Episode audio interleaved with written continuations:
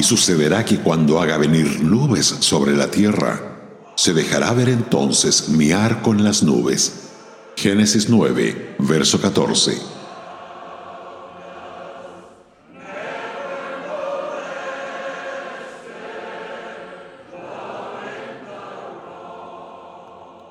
El cielo aparece lleno de nubes, mas no tememos que la tierra sea inundada por un nuevo diluvio. El arco iris trazado en los cielos disipa todos nuestros temores. La alianza hecha por Dios con Noé no ha sido quebrantada. De esto no abrigamos duda alguna.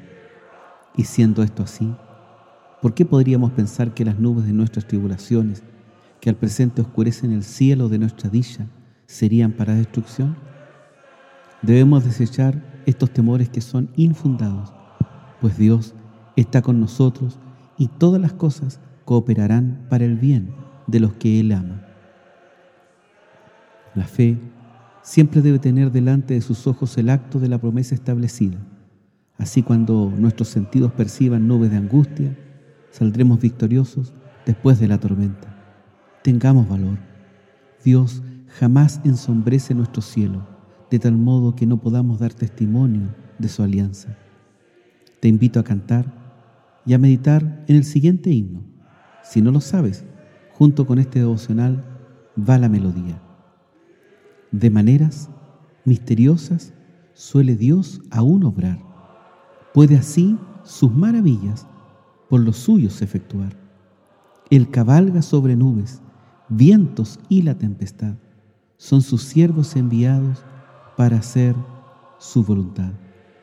En abismos insondables, con destreza y gran saber, atesora sus designios, efectúa su querer.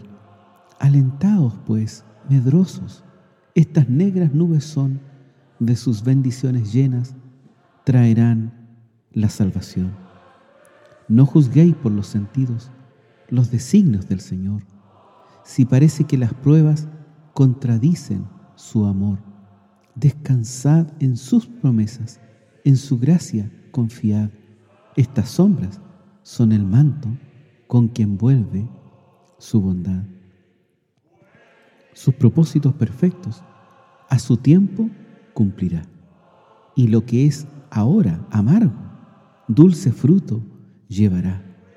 La incredulidad es ciega, pues no mira más allá a la fe Dios se revela, todo nos aclarará.